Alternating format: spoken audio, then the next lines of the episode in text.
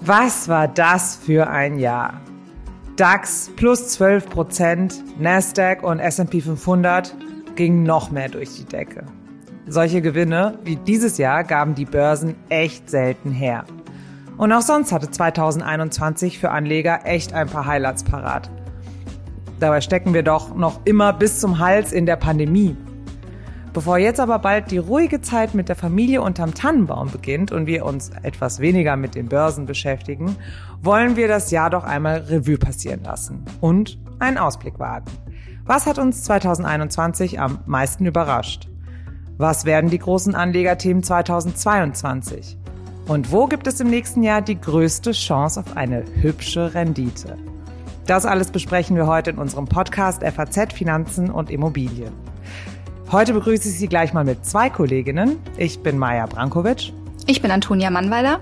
Und ich bin Inken Schönauer. Schön, dass Sie dabei sind an diesem Dienstag, den 21. Dezember.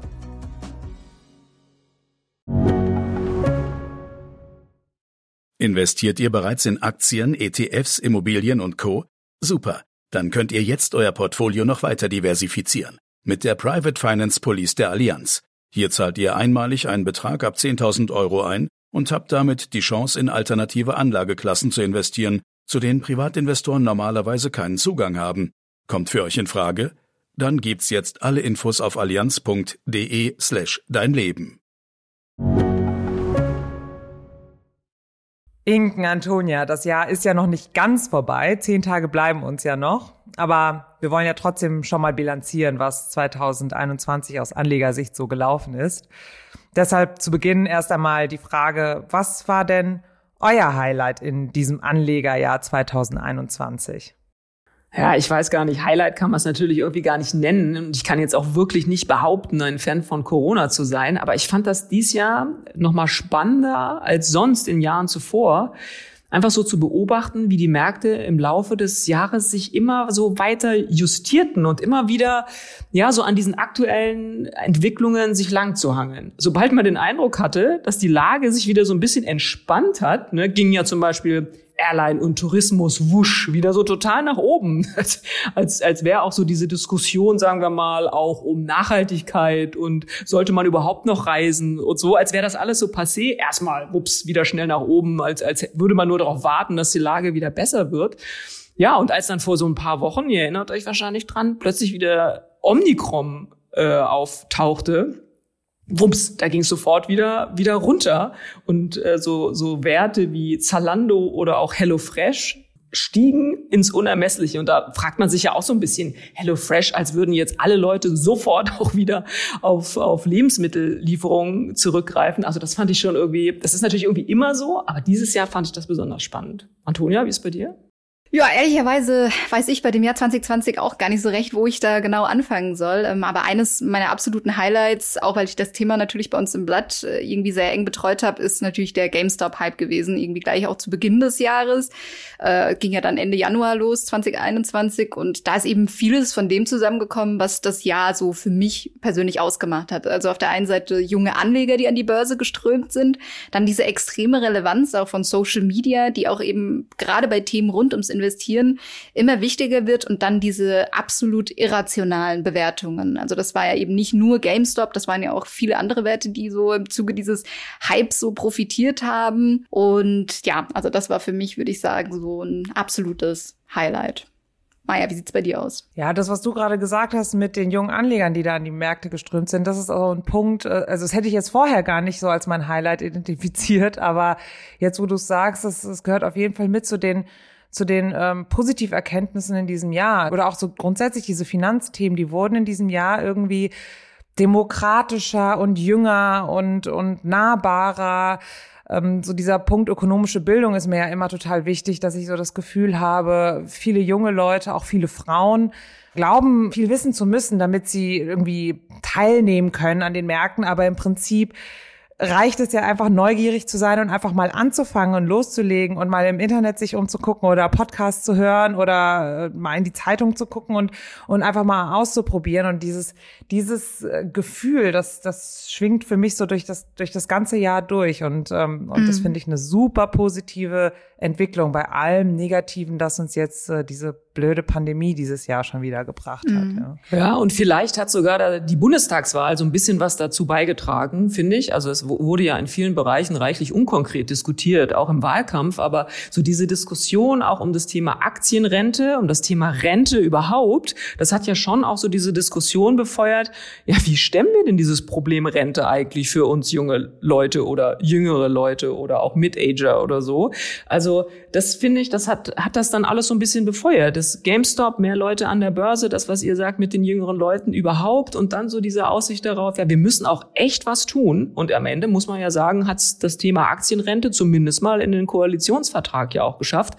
Das ist, glaube ich, nur ein Satz oder zwei, aber ähm, das muss man auch erstmal gucken, wie das ausgestaltet wird und wie das dann am Ende aussieht. Gibt ja auch schon wieder mega Streit äh, darüber, wie konkret das werden soll. Aber zumindest ist es jetzt mal da drin. Und ich finde, das ist ein Zeichen und vielleicht auch ein Ergebnis dieser Diskussion dazu mhm. oder dieser Entwicklungen, die wir hier 2021 hatten. Was ich auch ganz interessant fand, war, also ich hatte äh, in dem Zusammenhang auch noch mal nach konkreten Zahlen gesucht, also weil man sagt ja immer, so viele junge Anleger sind eben an die Börse geströmt. Und ähm, interessant fand ich da, dass gerade bei den 18 bis 24-Jährigen dieses Jahr zumindest der Anteil leicht sogar zurückgegangen ist, um zwei Prozent äh, im Vergleich zu letztem Jahr, also ja, was ja auch ein sehr aktienintensives oder ja kapitalmarktintensives Jahr war. Ähm, dafür ist der Anteil der 35 bis 44-Jährigen, also das ist äh, das sind Zahlen oder eine Befragung von pro Aktie gewesen gewesen. Der Anteil an den Märkten ist stark gestiegen und zwar von 37 auf 44 Prozent. Also das war eigentlich der größte Anteil. Also das äh, fand ich auch nochmal interessant. Also irgendwie dann doch zu sagen, das sind ja dann schon Leute, die im Berufsleben sind, die schon aktiv sparen für die Rente und das dann jetzt aber, dass es trotzdem jetzt nochmal so einen Schub gab, also dass gerade da nochmal so viele dazugekommen sind, finde ich auch nochmal eine sehr positive Entwicklung. Und ich weiß nicht, ob es die Erklärung ist, aber ich meine, dieser riesige Zufluss an ETF, über den wir ja auch immer schreiben, spiegelt das dann vielleicht auch so ein bisschen wieder, dass ja vielleicht ja so ein bisschen Spaß an der Börse, dass eher auch mit ne, GameStop jüngeren Leuten irgendwie so in Verbindung gebracht wird. Aber dann, wenn man wirklich sagt, ich will jetzt echt sparen, die Leute ein bisschen in Häkchen vernünftiger sind und sagen, ja, also wenn ich jetzt an die Börse gehe, okay, das ist ja auch eine Resonanz, die wir so bekommen auf diesem Podcast. Wie geht denn das eigentlich nochmal mit den ETF? Das merken wir ja auch in der Zeitung oder auch hier in dem Podcast. Diese ETF-Themen laufen wie geschnitten Brot. Ähm, da ist so ein Interesse geweckt und dann sind die Leute auch bereit, vielleicht da so eine Art Sparplan abzuschließen und zu sagen, okay, das Sparbuch selber hat ausgedient, aber ich versuche das jetzt mal mit so einem äh, ETF-Sparplan, mal gucken, wohin mich das bringt. Also das würde ja so ein bisschen in die, in die Altersgruppenstruktur mhm. vielleicht äh, irgendwie passen. Ne? Und wenn du jetzt sagst, bei den 18- bis 24-Jährigen ist es vielleicht sogar ein bisschen zurückgegangen, da würden mich dann auch doch nochmal die Gründe interessieren. Ähm, warum das tatsächliche Anliegen zurückgegangen ist. Und da bin ich dann ganz schnell dabei, dass es natürlich in Pandemiezeiten weniger Minijobs gibt, weniger Studentenjobs, die Studenten eher zu Hause sitzen. Äh, die Verunsicherung natürlich bei 35 bis 44-Jährigen, die halt irgendwie mit beiden Beinen im Berufsleben stehen und im Homeoffice sind und die Kitas und die Schulen sind wieder offen und man hat irgendwie Geld gespart, weil man nicht im Urlaub war und äh, und äh, nicht essen gehen konnte, äh, dass da irgendwie die Perspektive irgendwie eine andere ist als jetzt bei den bei den jungen Leuten natürlich ist es nur anekdotisch, aber so was die Resonanz angeht, auch auf unsere Texte, die wir schreiben und auch so, wenn ich mir die Gespräche im Umfeld angucke, das allgemeine Gefühl, dass jüngere Leute Finanzthemen und so dieses Finanzen in die eigenen Hände nehmen und sich auf einmal auch mit so Sachen wie Rente, Altersvorsorge, Geldanlage nicht nur konsumieren, sondern auch eben klug sparen äh, beschäftigen. Das, das hatte ich jetzt vor diesem Jahr so nicht gespürt. Ja, das stimmt. Und ich finde vor allem auch ganz gut, wir haben ja äh, 2020 sehr viel über Wirecard sprechen müssen, weil der Laden pleite ging und äh, man ja so sagte, Mensch, das ist auch so ein Riesenblow gegen den Finanzmarkt und gegen die Börse. Und wir haben jetzt vor ein paar Wochen erst wieder über den Börsengang der Volksaktie Telekom geschrieben, der ja auch kein großer Erfolg war. Also da hat man ja immer so Angst, äh, dass die Börsenkultur und die Aktienkultur sowieso so schlecht ist äh, in Deutschland.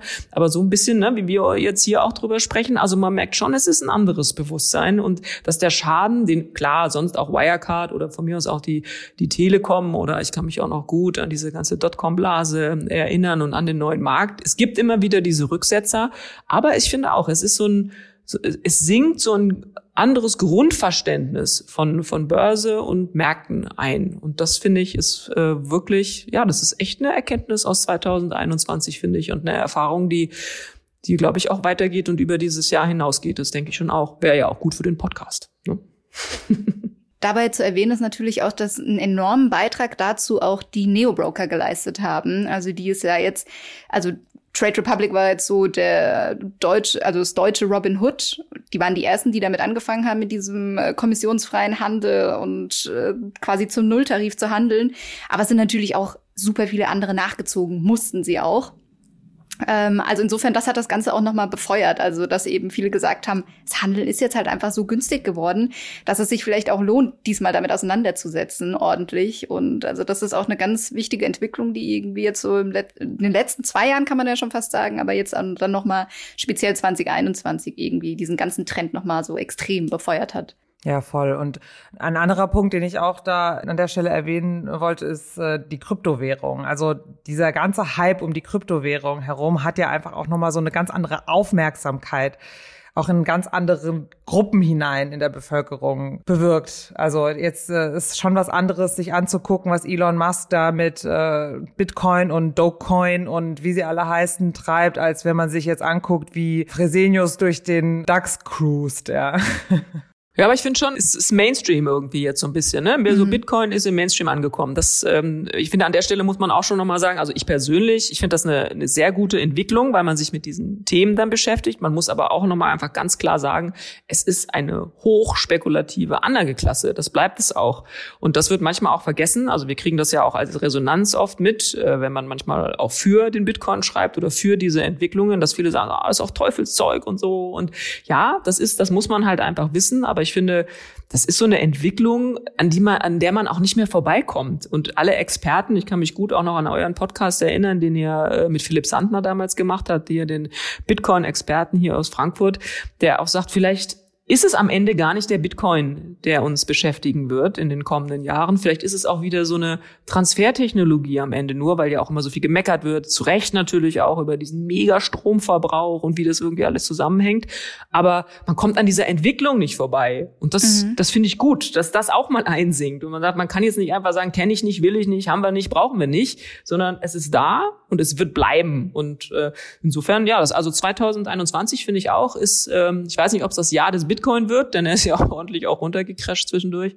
Aber es ist auf alle Fälle ähm, auch ein Jahr dieser Kryptoassets. Ja, also ich finde auch, das Jahr 2021 war nochmal sehr bezeichnet, auch was so diese ganzen Kryptowährungen angeht und den gesamten Kryptomarkt eigentlich. Also im November 2021 war es zumindest so, dass der gesamte Kryptomarkt äh, die drei Billionen Dollar Marke geknackt hat. Also drei Billionen Dollar, das ist schon ein Hammer einfach. Und natürlich gibt's dann auch so diese Klassiker wie Bitcoin und das, was du auch gerade gesagt hast, so diese extreme Volatilität und dieses Spekulative, das hat man auf jeden Fall. Und das auch bei eigentlich schon so etablierten Digitalwährungen wie Bitcoin. Also Anfang 2021, äh, um hier mal nur ein paar Zahlen zu nennen, stand er bei 24.000 äh, Dollar heute bei knapp 40.000, aber bei seinem Hoch dieses Jahr stand er auch mal bei knapp 60.000. Also das sind ja wahnsinnige Schwankungen und Ethereum genau das gleiche, auch eine der etablierteren Digitalwährungen, aber wer zum Beispiel äh, den Kursverlauf von Dogecoin oder Shiba Inu irgendwie mitbekommen hat, also der muss er ein leichtes Herzflimmern bekommen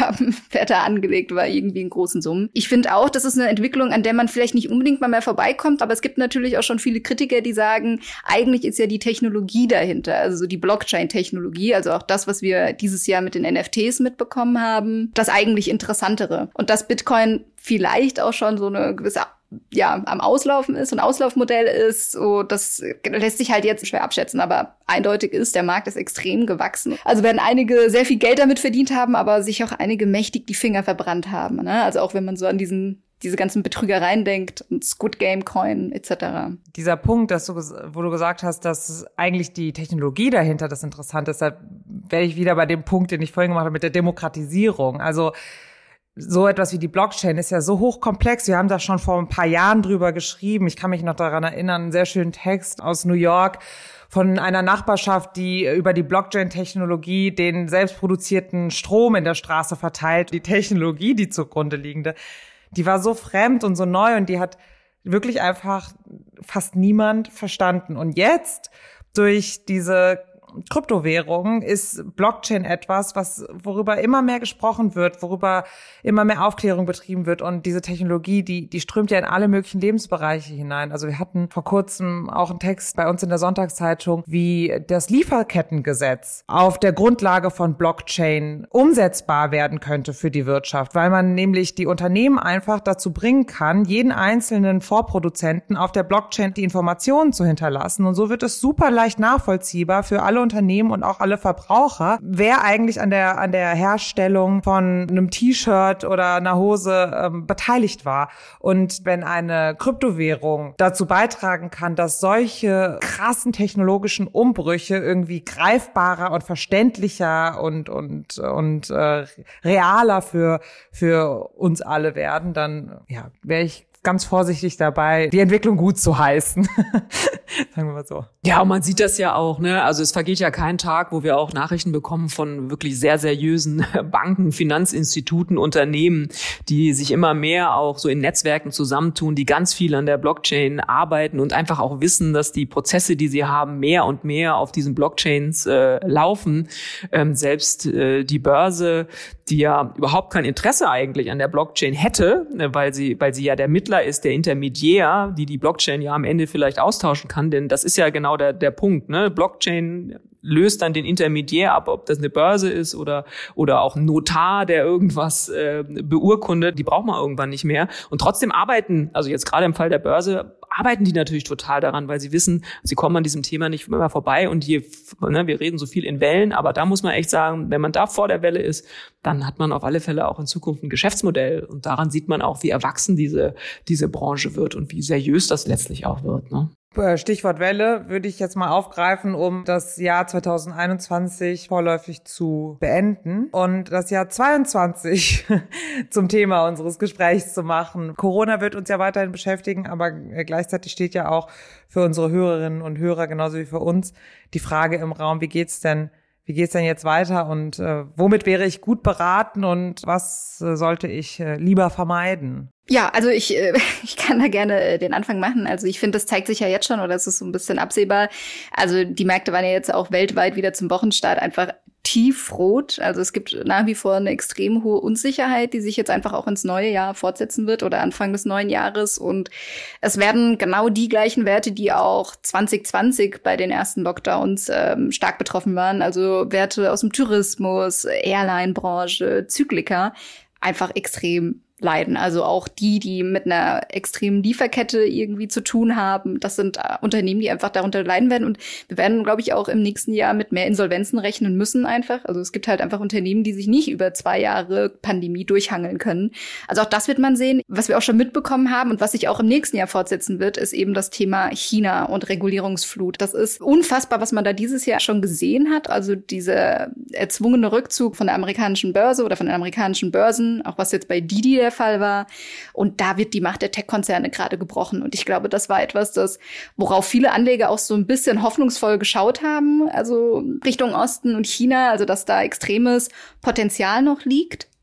Und ich glaube, also das da herrscht jetzt absolute Ernüchterung und das wird sich auch im nächsten Jahr so fortsetzen. Nur kurz zur Info, also so vom Hoch im Februar bis Ende des Jahres hat äh, Alibaba mehr als die Hälfte des Börsenwertes verloren. Also das ist eines der wertvollsten Konzerne und Unternehmen der Welt gewesen. Ne? Also das ist auf jeden Fall Entwicklung. Ich glaube, die setzt sich auch im nächsten Jahr fort. Ja, China ist, finde ich, tatsächlich ein wirklich sehr gutes Stichwort. Da muss man auch nochmal wirklich besonders drauf hinweisen, wenn man mal so die letzten Jahre oder die vergangenen Jahre sich anguckt. Das war so ein mega Boommarkt und man hatte so sehr das Gefühl, dieses Land öffnet sich dem Westen gegenüber, dem westlichen Kapital. Das ist ja auch, ist ja auch passiert. Also da ist ja auch ganz viel Geld reingeflossen. Und jetzt gibt's da so ein Blow, dass man gar nicht mehr absehen kann. Und das macht ja wieder diese mega Unsicherheit einfach aus. Wenn ich da rein investiere, kriege ich dieses Geld wieder oder kann die Regierung bei jedem x-beliebigen Unternehmen einfach sagen, nee, du passt mir nicht, so groß wie du jetzt bist oder in den Branchen, in denen du, in denen du tätig bist, äh, dich, dir verbieten wir jetzt überhaupt an die Börse zu gehen oder dich äh, von der Börse zu nehmen.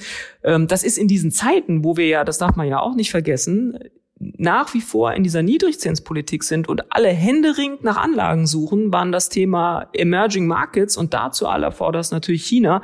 Einfach auch ein super Markt, um zu sagen, okay, hier kannst du keinen Blumenpott gewinnen, aber ich gehe, gehe nach China. Und da sind möglicherweise Investmentmöglichkeiten. Und dass dieser Kanal jetzt, ja, ich sag mal, verstopft ist, das finde ich wirklich auch, äh, auch dramatisch. Aber ich würde dir recht geben, Antonia, das ist ein Punkt, der uns 2022 wenn ich eine Prognose abgeben müsste, wahrscheinlich eher noch schlimmer wird, als dass man auf Besserung hoffen kann. Aber da würde ich jetzt gerne mal eine Frage stellen. Und zwar gibt es ja auch ganz egoistische Gründe für China, diesen Kanal zu entstopfen.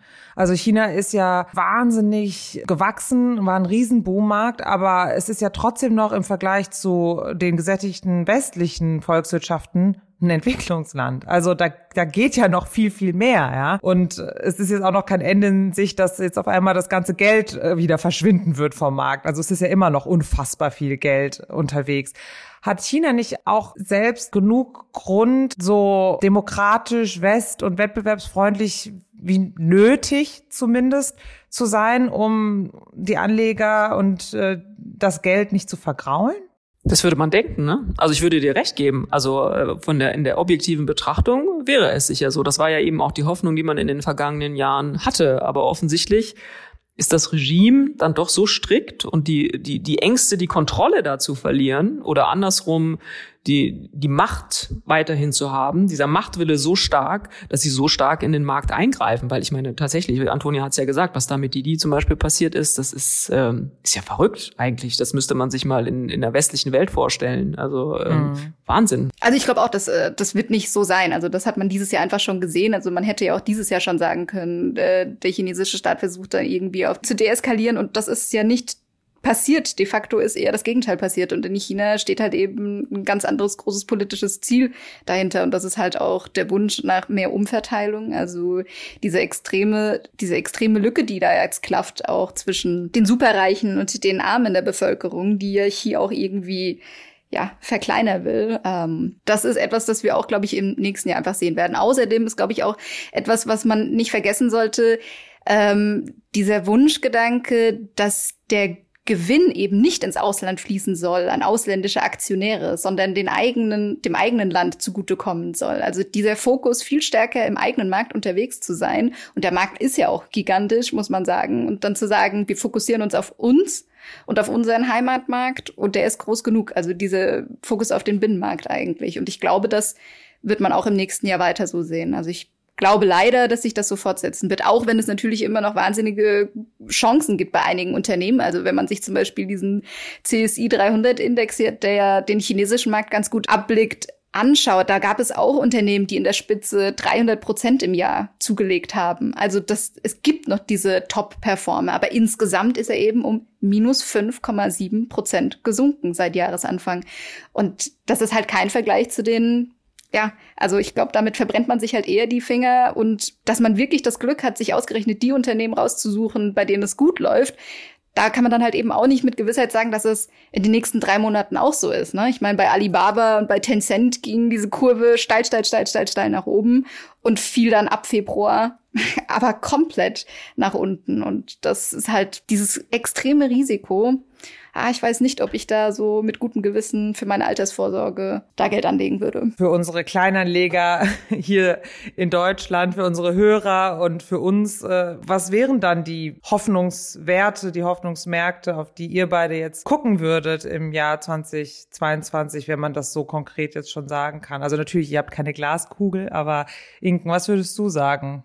Also ich bleib dabei. Ich finde ja, finde ja habe ich ja vorhin schon gesagt, das Thema ETF ist ein Thema, was äh, was weiter an Bedeutung gewinnen wird, auch aus diesem Grund. Ich finde das Thema Stockpicking, klar, wir können uns äh, über, über Branchen unterhalten. Ich habe vorhin schon gesagt, das Thema Corona wird uns ja leider weiter, weiter beschäftigen. Also dieses ganze Thema Gesundheit, Pharma, ähm, zu gucken, wer profitiert in der Krise von sehr robusten ähm, Geschäftsverlaufen möglicherweise. Also das sind schon, schon Branchen, die man sich angucken sollte. Ich glaube aber weiter an an Streuung. Ich glaube, das hat Antonia, glaube ich, vorhin gesagt, so dieses ne, GameStop, da ist ein bisschen Spaß an der Börse. Das ist gut, dass man das hat. Dann soll man auch mal eine, eine Einzelaktie kaufen. Aber ich glaube, dass es in der Streuung liegt. Und das ist wahrscheinlich der beste Tipp, den wir unseren Hörerinnen und Hörern mitgeben können. Nicht alle Eier in einen Korb legen, sich breit streuen, breit aufstellen, ETFs angucken mit geringen Kosten und äh, sich so dem Thema Vermögensaufbau zu nähern, ist, glaube ich, wirklich den besten Ratschlag, den wir, den wir den äh, Hörerinnen und Hörern geben können. Mhm.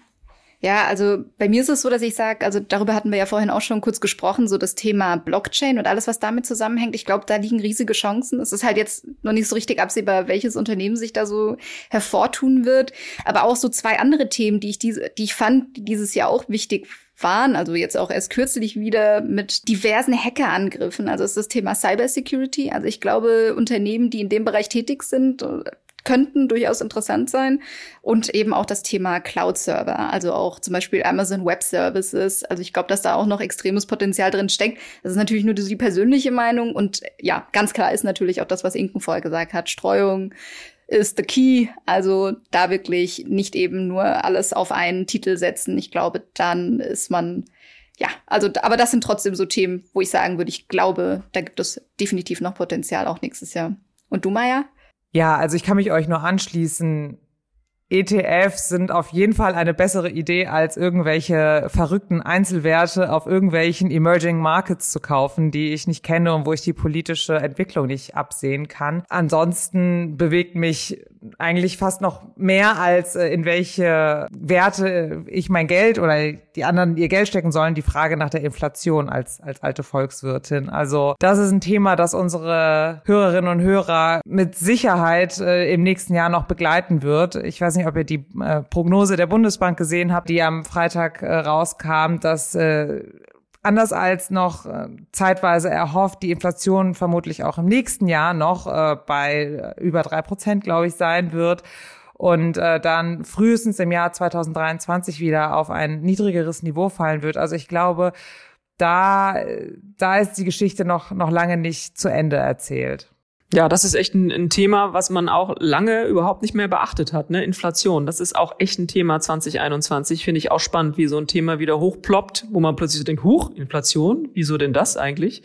Und ähm, wo es da hingeht, auch ein bisschen dieser, dieser Streit darum, als das so losging, haben alle gesagt, ah, oh, das ist ja alles auch nur vorübergehend und äh, das geht dann auch schon wieder weg und die Mehrwertsteuererhöhung, die äh, das hat jetzt diese Nachholeffekte und äh, plötzlich äh, sagen eben, wie du das gerade auch schon gesagt hast Maja, reden wir doch über einen längeren Zeithorizont und das belegen ja auch alle Studien. Also das wird, wird tatsächlich noch ein, ein spannendes Thema werden, glaube ich.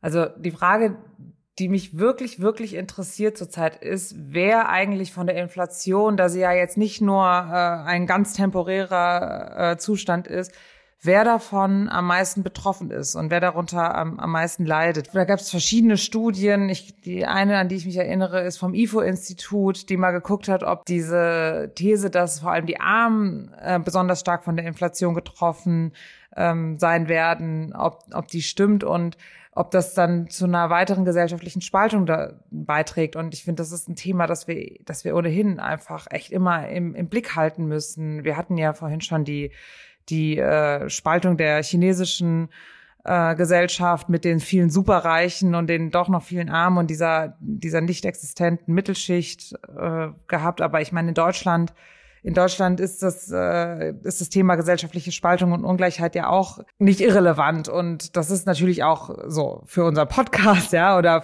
grundsätzlich für alle Anlegerthemen auch interessant. Also wir, im Prinzip wäre es ja optimal, wenn möglichst viele Leute die Möglichkeit überhaupt hätten, ja, an, an den Märkten überhaupt zu partizipieren, sich um ihre private Altersvorsorge zu kümmern, irgendwie Renditemöglichkeiten zu haben. Und wenn jetzt auch noch ähm, ausgerechnet die Ärmeren der Gesellschaft von der Inflation besonders äh, stark getroffen sind, dann ist das, ist das kein gutes, kein gutes Zeichen, kein, keine gute Entwicklung. Ja? Also diese IFO-Studie, die ich gerade erwähnt habe, die sagt, dass äh, prozentual äh, die wohlhabenderen Haushalte mehr betroffen sein werden von der Inflation. Aber das ist natürlich nur eine relative Betrachtung, ja. Also ein, wenn das dann heißt, äh, die reicheren Haushalte haben 110 Euro weniger zur Verfügung im Monat und die ärmeren Haushalte äh, 60 Euro weniger zur Verfügung, dann kann halt der Wohlhabende sagen, jo, halt 110, so what? Dann habe ich halt 110 Euro weniger, dann gehe ich halt einmal weniger essen, kann ich gerade sowieso nicht, weil fünfte Welle oder so. Aber ähm, die 60 Euro bei einer armen Familie, die zwei Kinder im Homeschooling hat, äh, in einer zweieinhalb Zimmerwohnung, ist, ist nochmal eine andere Hausnummer alles hängt ja sowieso mit allem zusammengefühlt und äh, die hohe Inflation, dann aber auch die aktuell Niedrigzinsen beziehungsweise Negativzinsen, die es ja teilweise schon auf Gelder gibt bei Banken mittlerweile, zeigt ja einfach, dass es mittlerweile alternativlos geworden ist. Also der Weg zur Börse, der muss eigentlich gegangen werden und ins Risiko müssen die Anleger gehen, selbst die, die risikoscheuer sind. Das zeigt halt einfach nochmal die Bedeutung, dass man sich mit dem Thema wirklich aktiv auseinandersetzen muss und das gilt eben auch fürs nächste Jahr. Ja, aber dann ist es ja eben auch spannend, wie die, wie die Notenbanken da in Zukunft drauf reagieren oder gerade auch die, die EZB. Jetzt haben wir ja auch einen neuen Bundesbankpräsidenten. Also ich würde mal sagen, da gehen uns die Themen für das nächste Jahr auf äh, gar keinen Fall aus. Also Inflation wird uns weiter beschäftigen, auch welche Branchen und Sektoren dann davon vielleicht am Ende sogar auch profitieren. Da würde ich doch sagen, wir machen an dieser Stelle mal den Sack zu, oder? Und ähm, haken das Jahr 2021 ab und gucken mit Freude auf das Jahr 2022. So, kommen wir zu unserem Ding der Woche. Maja, erzähl doch mal, was hast du uns diese Woche mitgebracht? Ja, diese Woche habe ich mal etwas ganz anderes dabei zum Jahresausklang und zwar unsere nächste Folge, die Folge, die am 27. Dezember erscheint. Den Jahresrückblick und Jahresausblick haben wir ja jetzt schon hinter uns. Äh, deshalb wollen wir uns nächste Woche mal ein bisschen zurücklehnen und ein kleines anderes Format präsentieren. Wir haben uns nämlich mal ein bisschen umgehört bei den Promis und die Promis mal nach ihrem größten Geldirrtum gefragt. Wo haben Sie mal eine finanzielle Entscheidung so richtig vergeigt? Und ich verrate nur so viel. Eine Tatortkommissarin kann sich sehr schlecht von ihrem Auto trennen und ein berühmter Fernseharzt, der hat so einen Hang zum Sammeln. Und das war's auch schon wieder für diese Woche von unserer Seite und unserem FAZ-Podcast Finanzen und Immobilien. Wie immer bleibt zu sagen, schreiben Sie uns mit Ihren Fragen und Anregungen per Mail an podcast.faz.de und gerne auch in unserer Gruppe auf LinkedIn. Wir freuen uns, wenn Sie uns abonnieren und auch weiterempfehlen zu finden sind wir überall dort, wo es Podcasts gibt. An dieser Stelle wünschen wir diesmal eine frohe Weihnacht. Frohe Weihnachten auch von mir. Frohe Weihnachten und bis nächste Woche.